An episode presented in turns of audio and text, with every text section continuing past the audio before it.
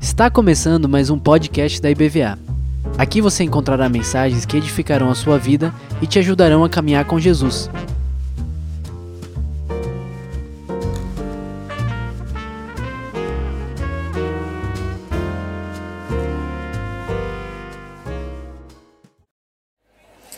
Bom dia, queridos, e graça e paz da parte do nosso Senhor Jesus.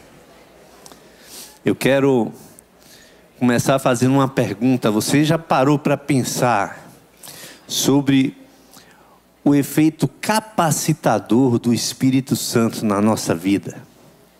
O Espírito Santo que habita em mim, que habita em você.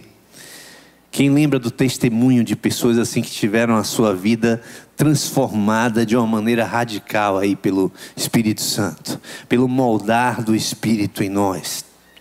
Pessoas que Talvez a gente possa lembrar de alguém que era mentiroso e que de repente se transforma naquela pessoa íntegra.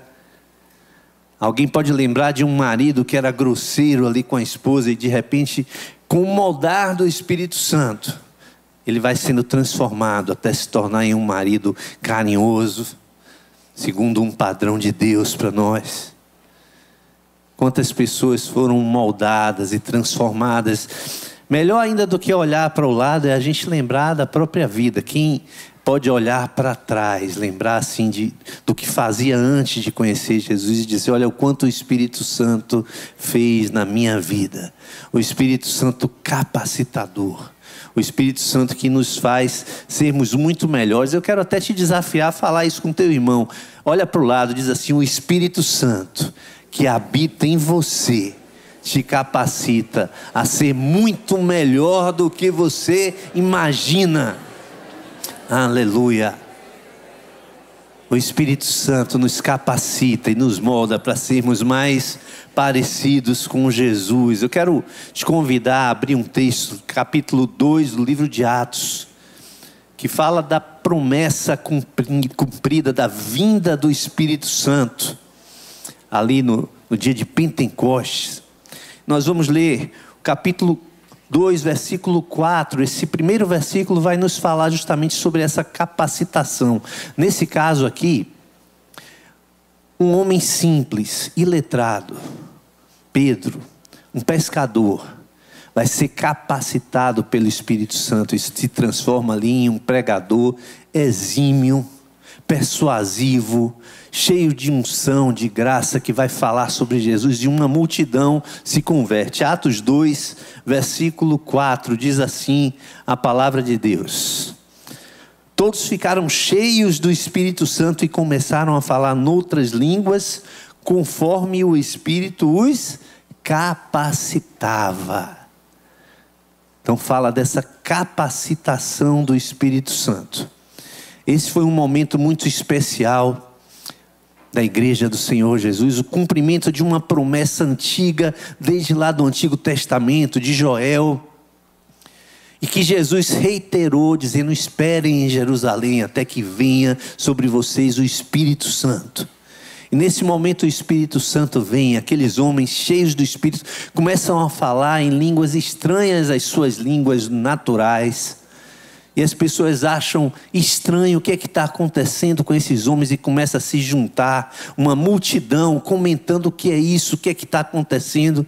E nesse momento, Pedro, cheio da unção e da capacitação do Espírito Santo, começa a falar sobre Jesus e dizer: olha, esse Jesus que vocês mataram, Deus o fez Senhor e Rei absoluto. E as pessoas são compungidas. Eu quero ler alguns desses textos que foram citados, que foram pregados aqui por Pedro nesse sermão maravilhoso e cheio de unção. Leiam comigo, queridos, aqui os versículos 22 a 24. Diz assim, Atos 2, 22, 24, Pedro falando para aquelas pessoas, varões israelitas, atendei a essas palavras. Jesus, o Nazareno, varão aprovado por Deus diante de vocês com milagres, prodígios e sinais, os quais o próprio Deus realizou por intermédio dele entre vós. Como vocês mesmos sabem, passa o versículo, sendo este entregue pelo determinado desígnio e presciência de Deus vocês o mataram, crucificando-o por mãos de iníquos. Mas olha o que diz: ao qual, porém, Deus ressuscitou, rompendo os grilhões da morte, porque não era possível que ele fosse retido pelos grilhões da morte. Jesus ressuscitou e Pedro continua ali cheio de unção, de graça, de capacitação do Espírito Santo, pregando. E a gente vai ler o versículo onde ele está encerrando esse sermão e como esse sermão impactou as pessoas. Vamos ler os versículos 36 a 41, finalzinho do sermão.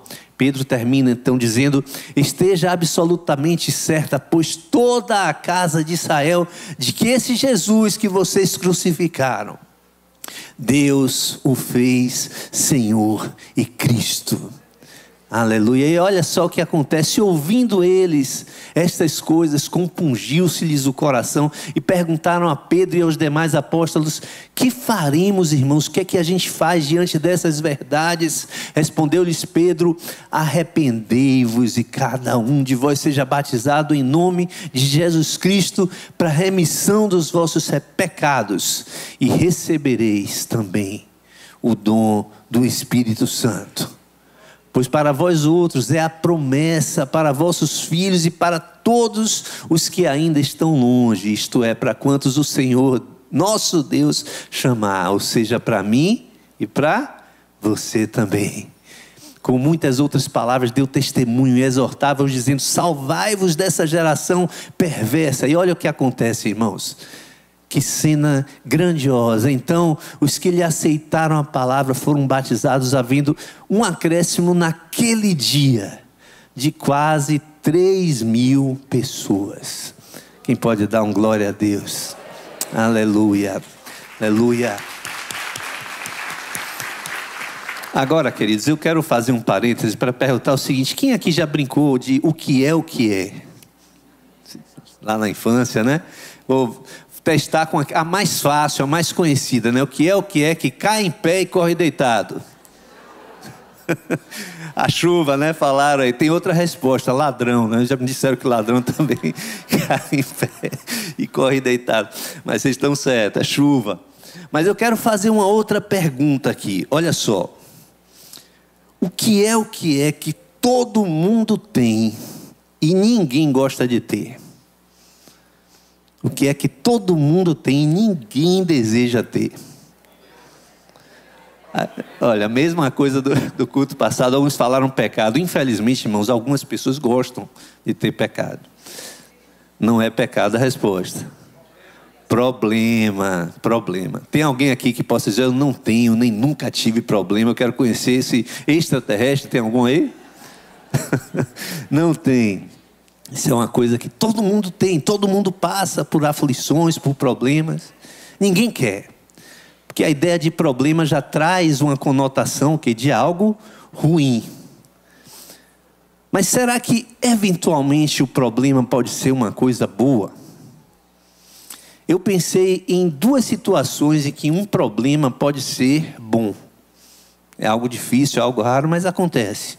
Quando é que um problema pode ser bom? Primeiro, quando esse problema é efeito colateral de alguma coisa muito boa que aconteceu. Vamos dar um exemplo? Imagina um, um pequeno empresário que tem uma fábrica de, de, de sapato. E ele produz ali mil sapatos por mês e está distribuindo. E de repente os representantes chegam: olha, deixa eu te falar uma coisa. Bombou as lojas no interior estão vendendo, estão procurando demais, que tem pedido aqui de mais de dois mil. Mas tem um problema. O seu maquinário, a sua quantidade de funcionários, você só consegue produzir mil. Olha que problema abençoado, né, para esse empresário. O que é que ele vai fazer? Pô, eu estou com um problema, então eu vou comprar mais máquina, vou contratar mais funcionários, vou produzir mais, vou vender mais, e depois a gente vai ter um lucro maior. É o tipo de problema que todo mundo quer. Não é verdade? Eu quero ler com vocês esse texto pensando nesse aspecto. A gente leu aqui o Espírito Santo ungindo, capacitando Pedro, ele prega e cerca de 3 mil pessoas se convertem em um único dia. uma bênção do Senhor, 3 mil pessoas resgatadas, lavadas pelo sangue de Jesus, mas isso traz um efeito colateral, um problema para eles, para os apóstolos. 3 mil pessoas, um crescimento abrupto da igreja, repentino, 3 mil pessoas imaturas, que não conhecem a palavra, que não conhecem a sã doutrina. Esses apóstolos foram ensinados por Jesus através do discipulado, sentando aqui ó, com um grupinho de 12 pessoas para Jesus ensinar. E Jesus diz assim: agora vocês vão repitam isso, ensinem a outros. Do mesmo jeito que eu fiz a vocês. E agora, como é que eles vão fazer com 3 mil pessoas? Não tem gente madura o suficiente para discipular, vamos ter que adaptar. Como é que a gente cuida dos problemas que vão acontecer naturalmente com uma igreja que está crescendo? E a gente percebe, seguindo o livro de Atos, que inicialmente os apóstolos decidiram tentar eles mesmos cuidar de tudo.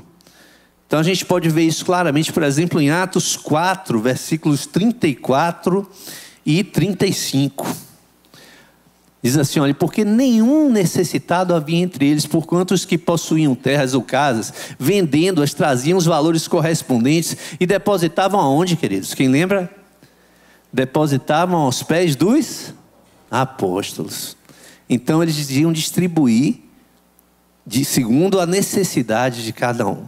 Então a gente vê os apóstolos aqui responsáveis pela pregação, pelo ensino, mas também pela administração das finanças, pela distribuição dos bens, né? por toda a administração da igreja. E isso, a igreja continua crescendo, se expandindo, o Espírito Santo agindo, mas em algum momento isso ia trazer algum tipo de problema.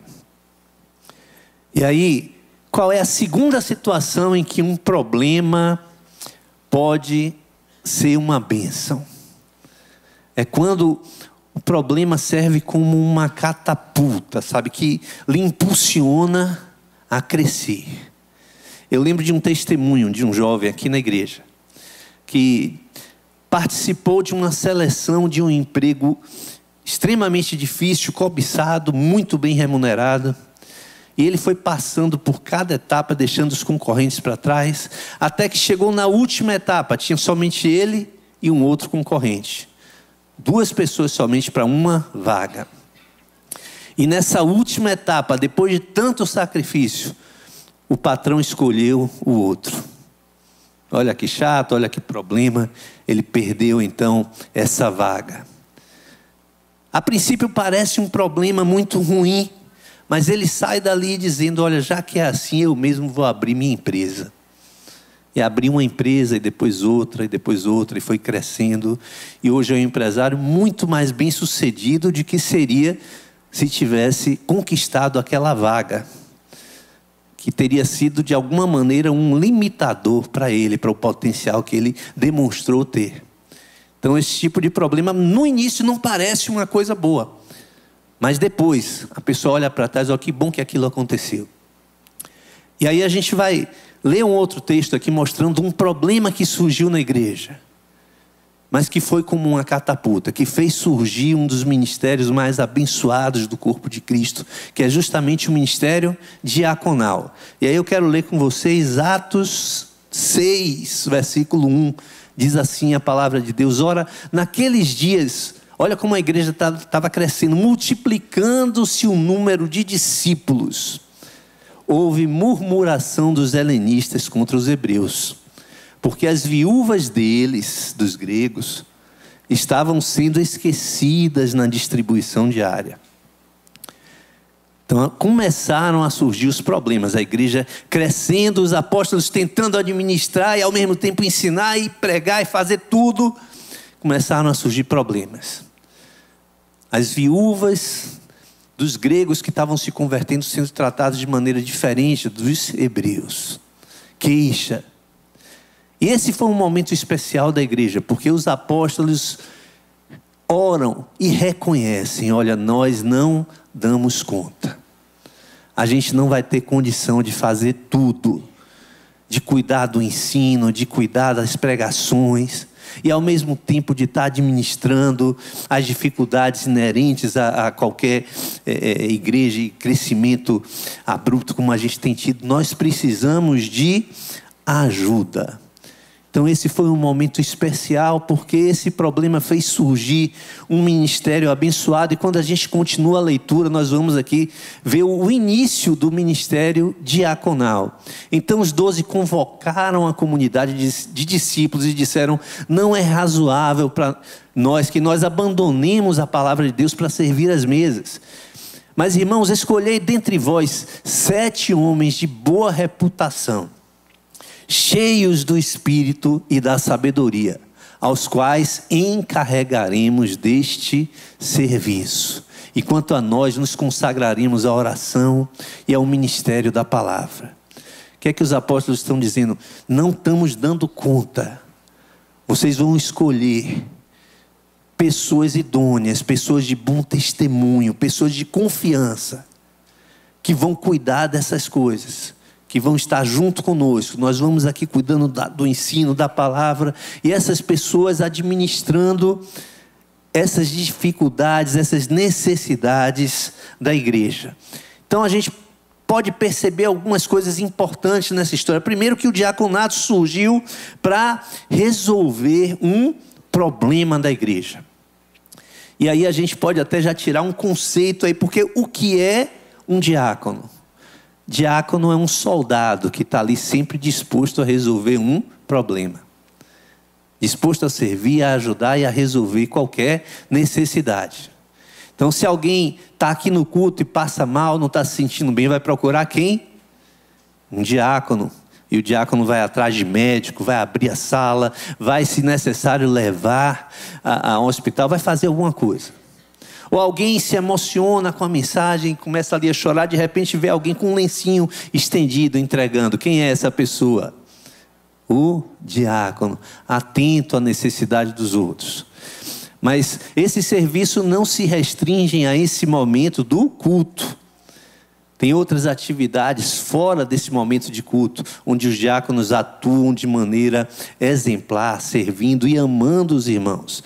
Imagina que a gente é, tenha, por exemplo, uma vigília aqui de adolescentes, vão ficar aqui no anexo, virando a noite, orando. Quem é que vem abrir a sala, arrumar tudo? Quem é que vai ficar de vigília, cuidando dos nossos adolas? Os, o, o grupo diaconal vai estar escalando gente para cuidar deles.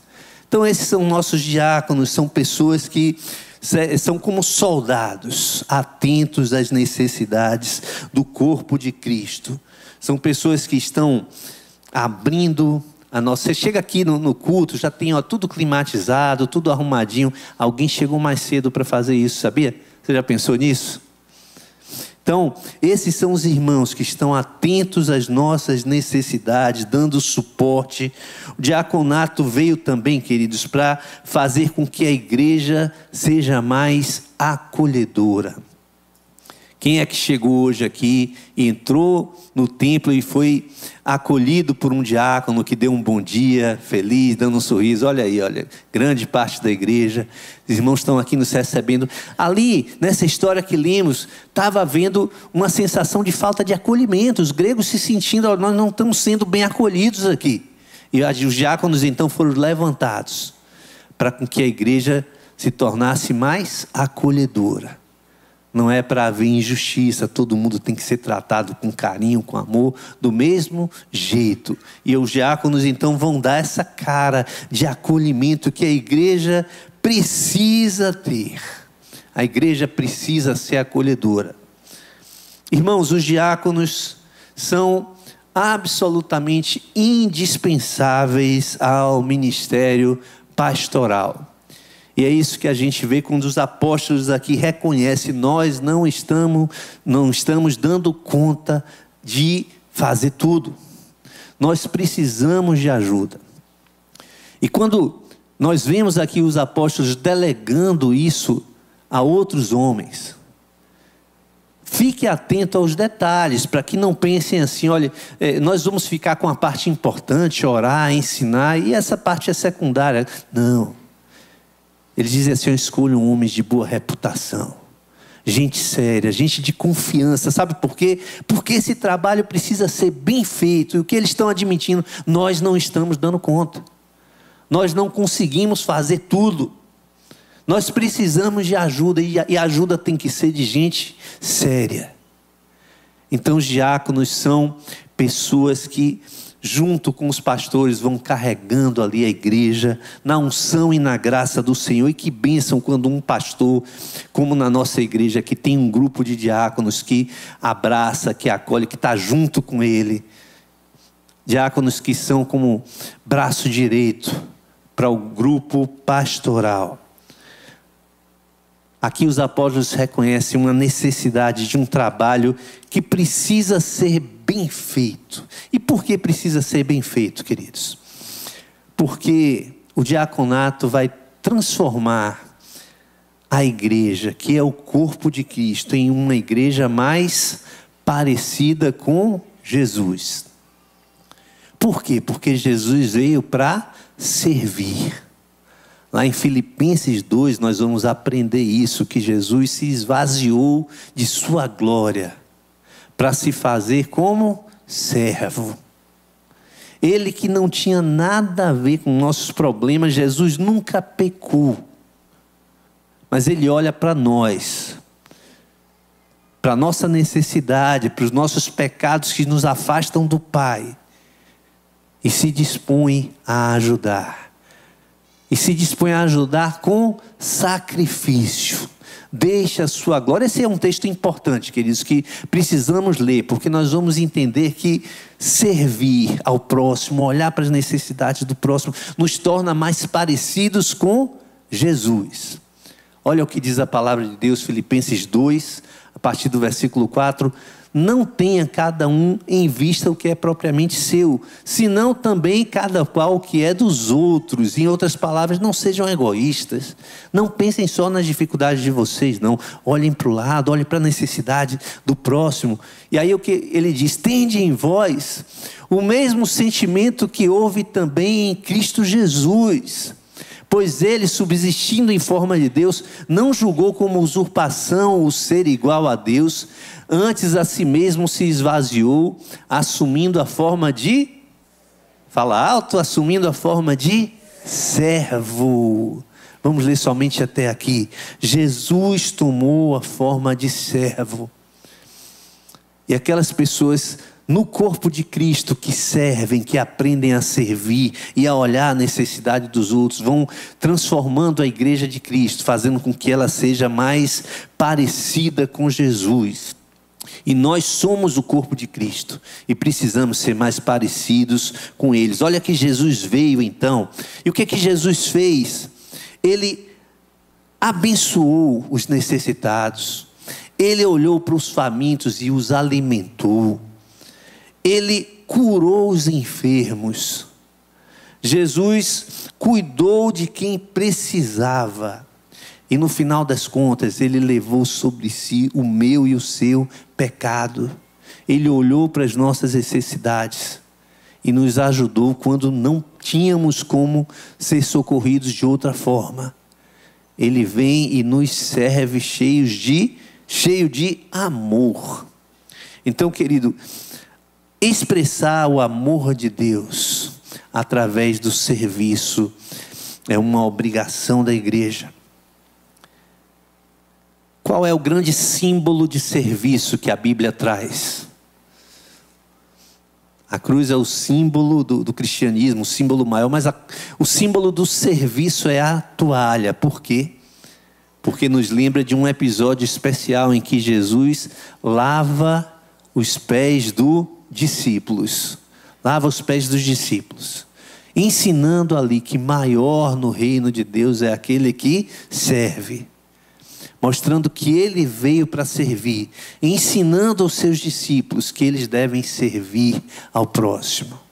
E os discípulos vão trazer esse ensinamento até chegar nos nossos dias continuamos precisando aprender a servir, a olhar, como Paulo diz, olhe para a necessidade dos outros, a fim de que nós tenhamos o mesmo sentimento que houve em Cristo Jesus.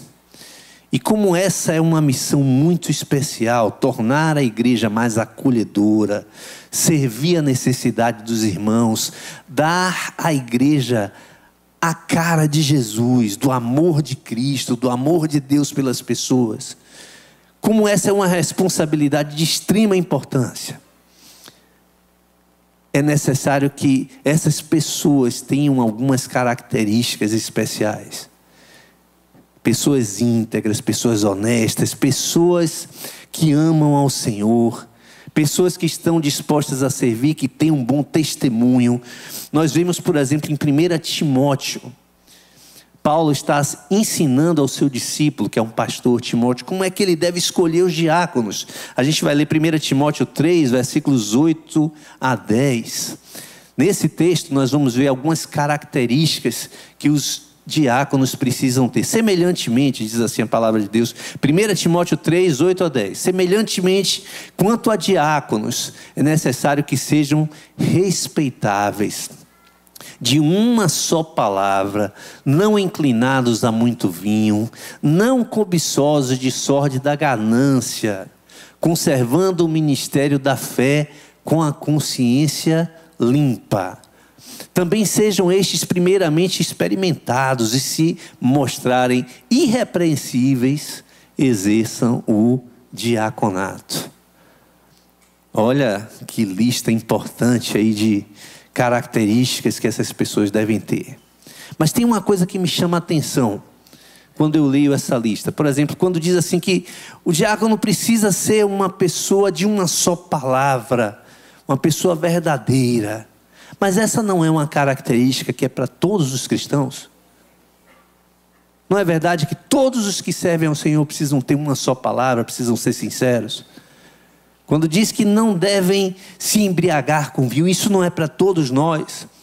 Quando diz que os diáconos precisam dar bom testemunho, as pessoas precisam olhar para ele e ver o resplendor de Jesus através do seu testemunho. Mas isso não é para todos nós, queridos. Todo aquele que serve a Jesus não precisa ter essas características. Então, por que que Paulo está falando a Timóteo? Olha, cuidado, eles precisam ter essas características como se fosse algo especial para esse grupo? Não. O que Paulo está ensinando a Timóteo é o seguinte: a igreja precisa de referência. A igreja está crescendo, o Espírito continua agindo, pessoas estão chegando, pessoas imaturas que precisam ter referência.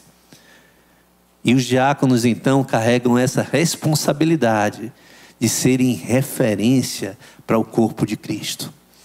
Pessoas para quem a gente olha e diz: olha, eu preciso aprender a servir como esse irmão. Diáconos precisam ter, ser então exemplo para a congregação. Eu falei aqui que o, o principal símbolo do serviço na Bíblia é a toalha, mas para mim, pessoalmente, eu tenho um símbolo especial que me marca muito. Sabe qual é? uma garrafa PET. Sabe por quê? Vou contar essa experiência para vocês. Aconteceu em um jantar na casa de um irmão, um jantar muito gostoso, e em determinado momento trouxeram aquele refrigerante, aquele que todo mundo gosta, sabe?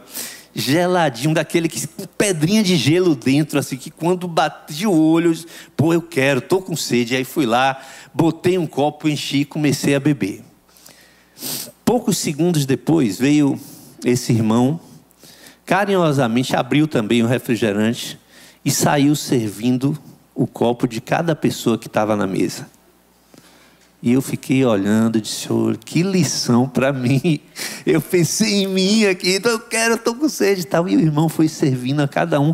Irmãos, eu nunca esqueci. Referência para mim, aprendizado para mim.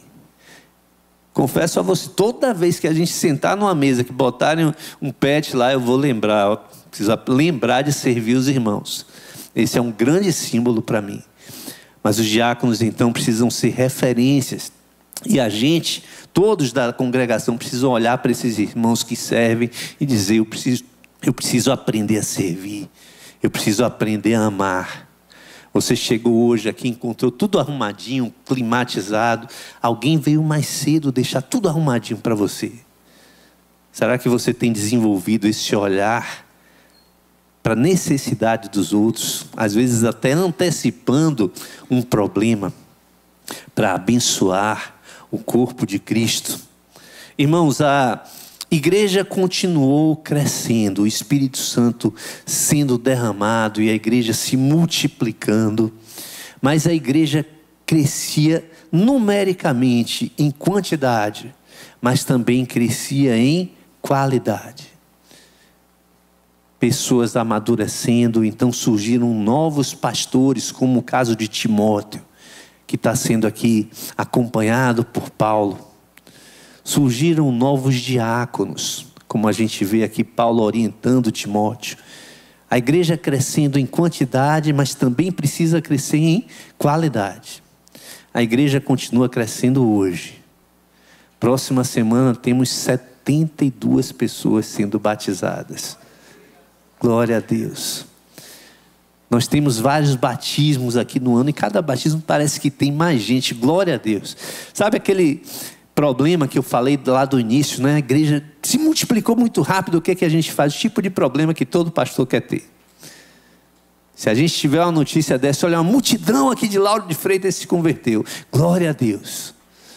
A gente já tem vivido um pouquinho de problema aqui, né? os cultos estão ficando muito cheios, vamos fazer dois cultos. Se encher demais os dois, vamos orar, vamos arranjar um jeito. A gente vai para um lugar maior. A gente vai procurar um lugar que dê para mais gente. Glória a Deus se pessoas se converterem. Mas a igreja precisa crescer numericamente, quantitativamente, mas também precisa crescer em qualidade. Com pessoas crescendo e amadurecendo no reino, aprendendo a servir, aprendendo a amar. Então, quando a gente fala de olhar para esses irmãos que já se dispõem a servir e olhá-los como referência, eu quero te convidar a refletir comigo aqui já caminhando para o final da mensagem, reflita comigo sobre sua vida.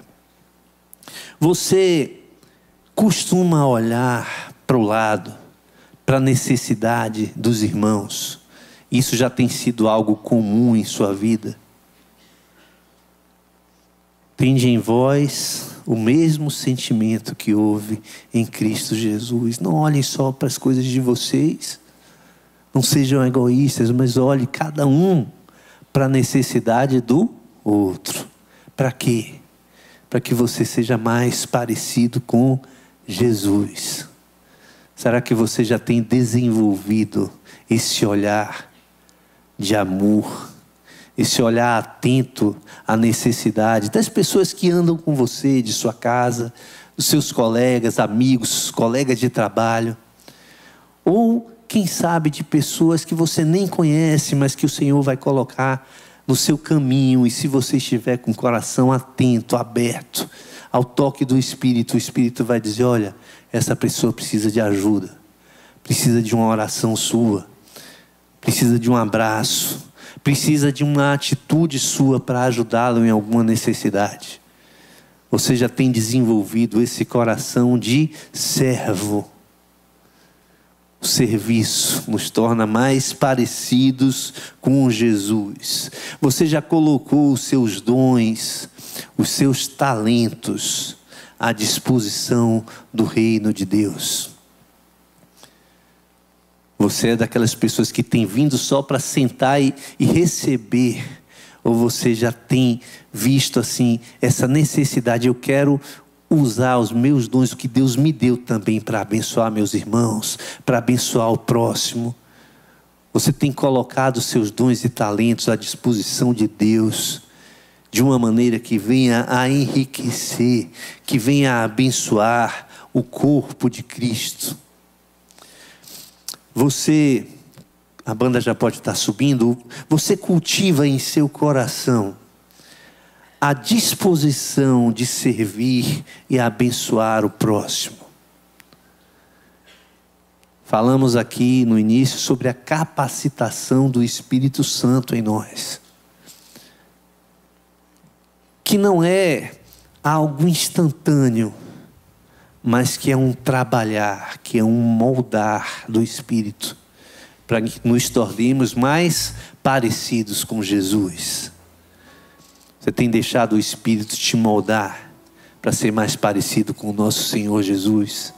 Você tem cultivado então essa disposição de servir, de amar, de abençoar o próximo?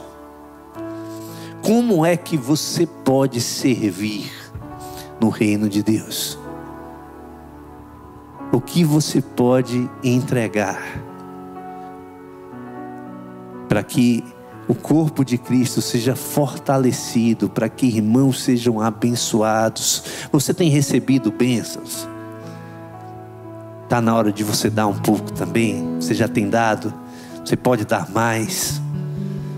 Se você, nessa manhã, queridos, sentiu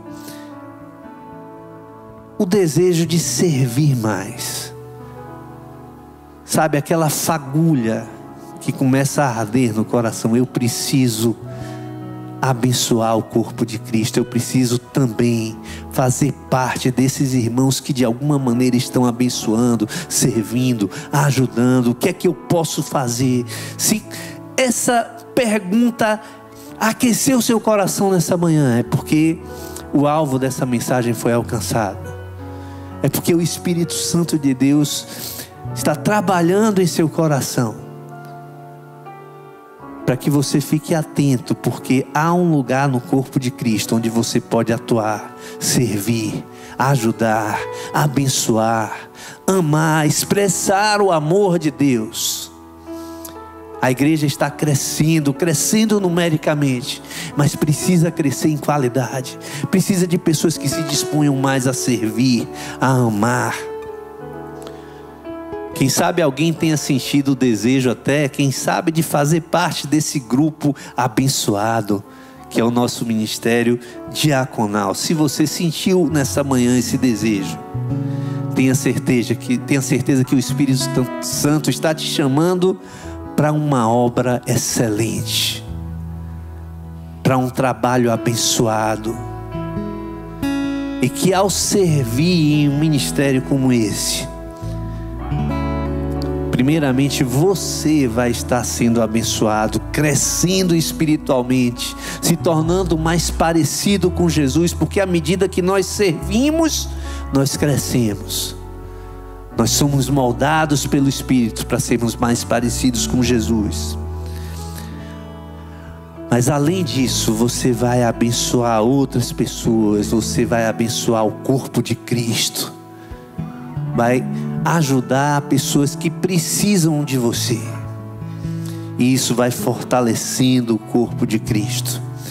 Então, queridos, que essa pergunta aqueça o teu coração e que o Espírito Santo de Deus dê direção a cada um de nós para que o Senhor esteja direcionando como é que você pode servir mais, como você pode abençoar mais, para que o corpo de, Cristo seja ainda mais fortalecido através da tua vida e do moldar do Espírito em você.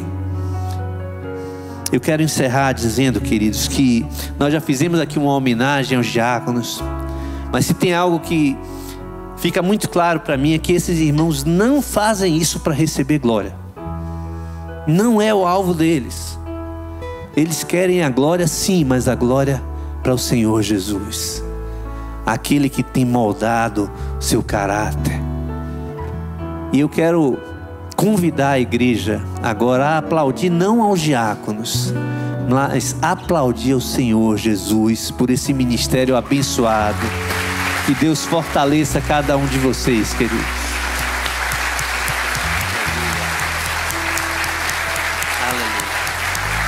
Glória a Deus, queridos. Nós vamos ficar de pé, vamos cantar uma canção que fala isso. Olha, eu quero ser uma bênção para você. Depois, Pastor Marcos vai fazer o nosso encerramento aqui.